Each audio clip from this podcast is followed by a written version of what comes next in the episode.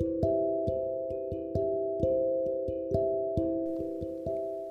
Oi, minha gente, tudo bem com vocês? Sejam bem-vindos ao primeiro episódio do nosso podcast Pode Fé em Mente e hoje nós vamos falar sobre processo e propósito.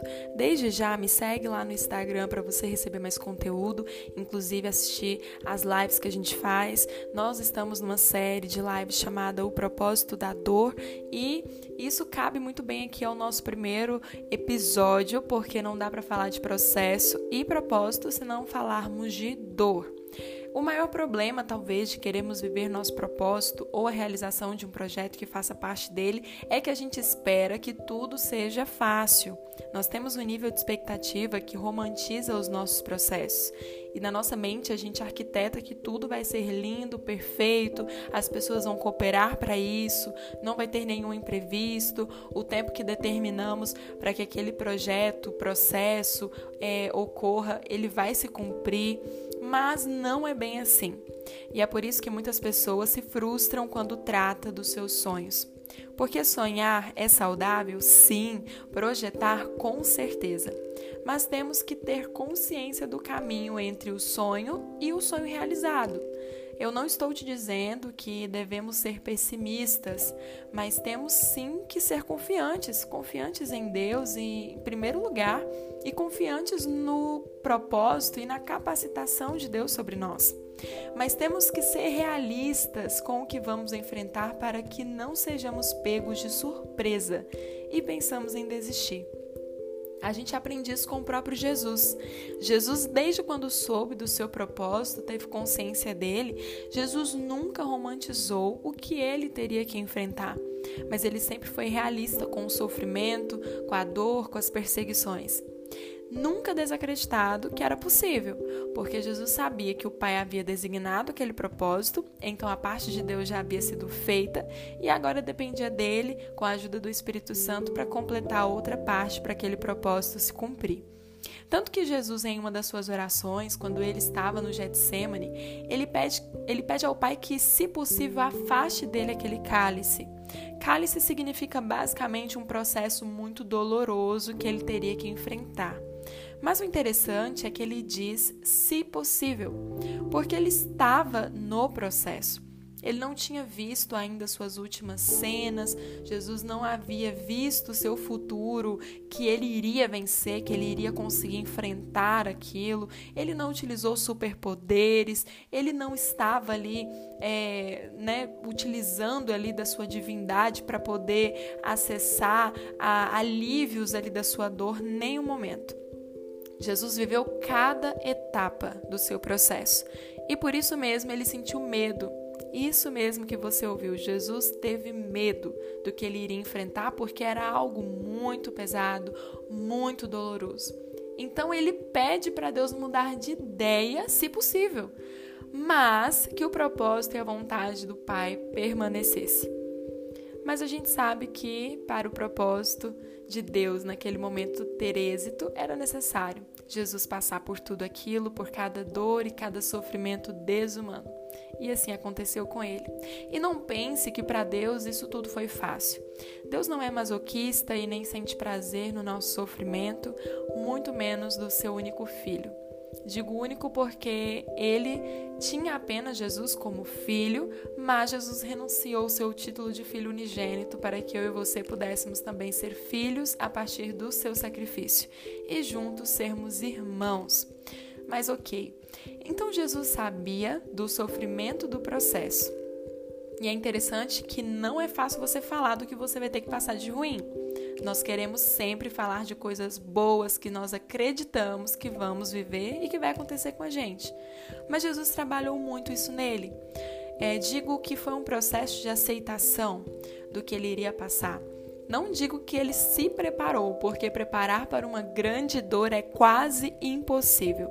A dor sempre nos pega de surpresa, mesmo que já havíamos premeditado ela muitas vezes nos nossos pensamentos. Mas tem um momento ali que Jesus compartilha com os discípulos sobre o que ele teria que sofrer, onde ele prediz sua morte, mas dando sempre a esperança e compartilhando também a vitória que ele iria viver ao ressuscitar ao terceiro dia e também nos entregar esta vitória.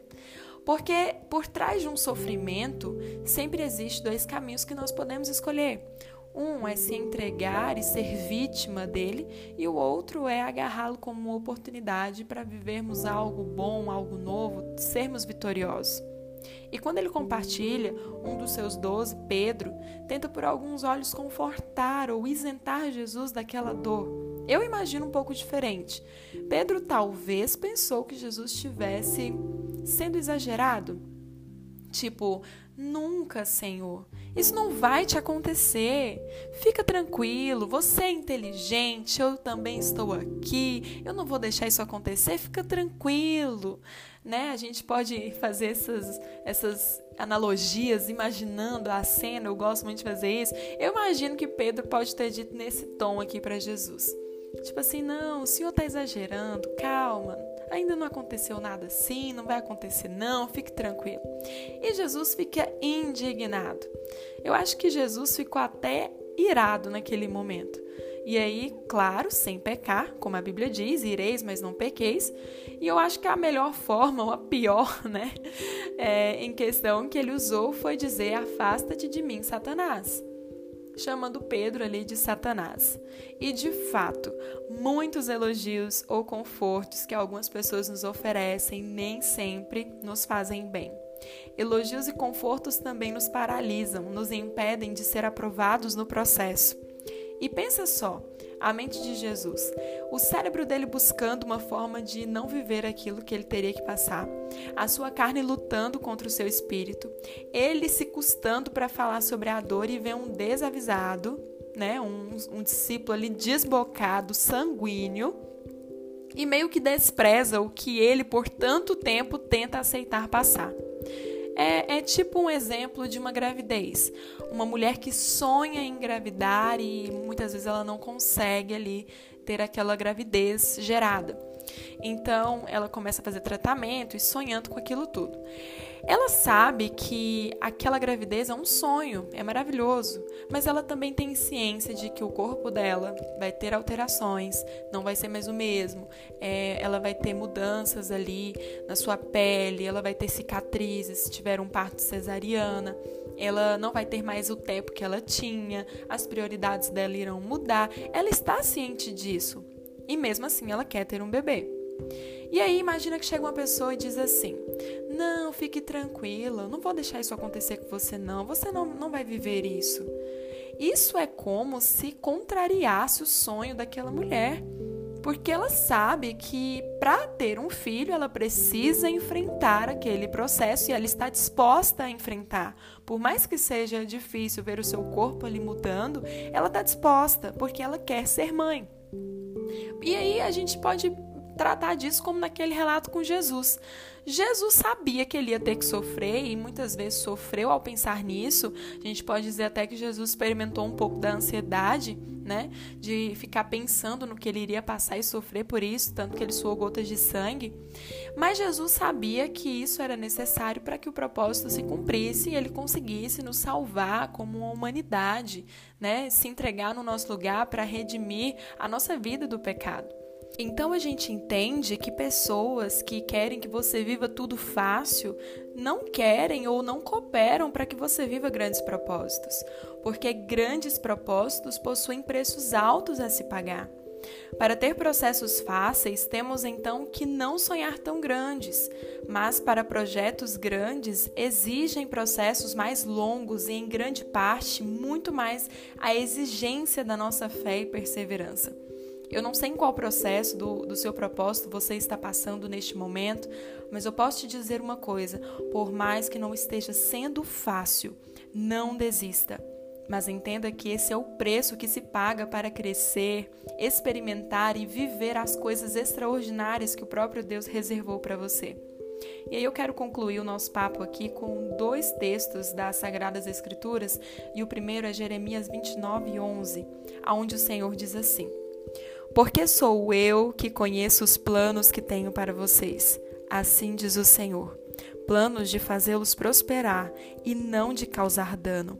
Planos de dar a vocês esperança e um futuro. E eu quero alcançar você nesse versículo que esteja vivendo um momento que você talvez não esteja tão feliz com seus resultados e pensando que uma porta que se fechou é o atraso da sua vida. Mas com experiência própria, eu te digo algo.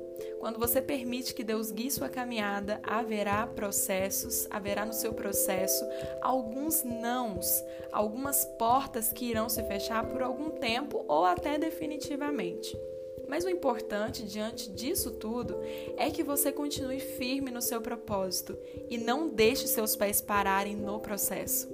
Continue e entenda o que o apóstolo diz, o apóstolo Paulo diz em Romanos 8:28, que é a segunda referência e a última aqui aonde ele escreve: E sabemos que todas as coisas cooperam para o bem daqueles que amam a Deus e dos que foram chamados de acordo com o seu propósito. Isso significa que quando conhecemos e temos o amor de Deus, devemos estar sempre cientes de que cada experiência humana, seja boa ou seja ruim, faz parte do processo divino na sua vida. Você acredita nisso? Se você acredita, você jamais será um derrotado, mas você é um vencedor, ou melhor, mais que um vencedor. E essa, essa é a visão que Deus possui de você quando você permanece firme diante do processo. Aquela porta que se fechou não era para o seu fim, mas aquela porta que fechou foi muitas vezes a decisão de Deus para que você pudesse ter um futuro digno que Ele preparou para você de paz e não de mal. E ficamos por aqui. Eu te declaro força, sabedoria, fé, que você possa entregar os seus sonhos a Deus, seus caminhos, confiar nele e tudo ele fará por você. Acredite nisso. Deus está com você no seu processo. Tchau, tchau. Até o próximo episódio.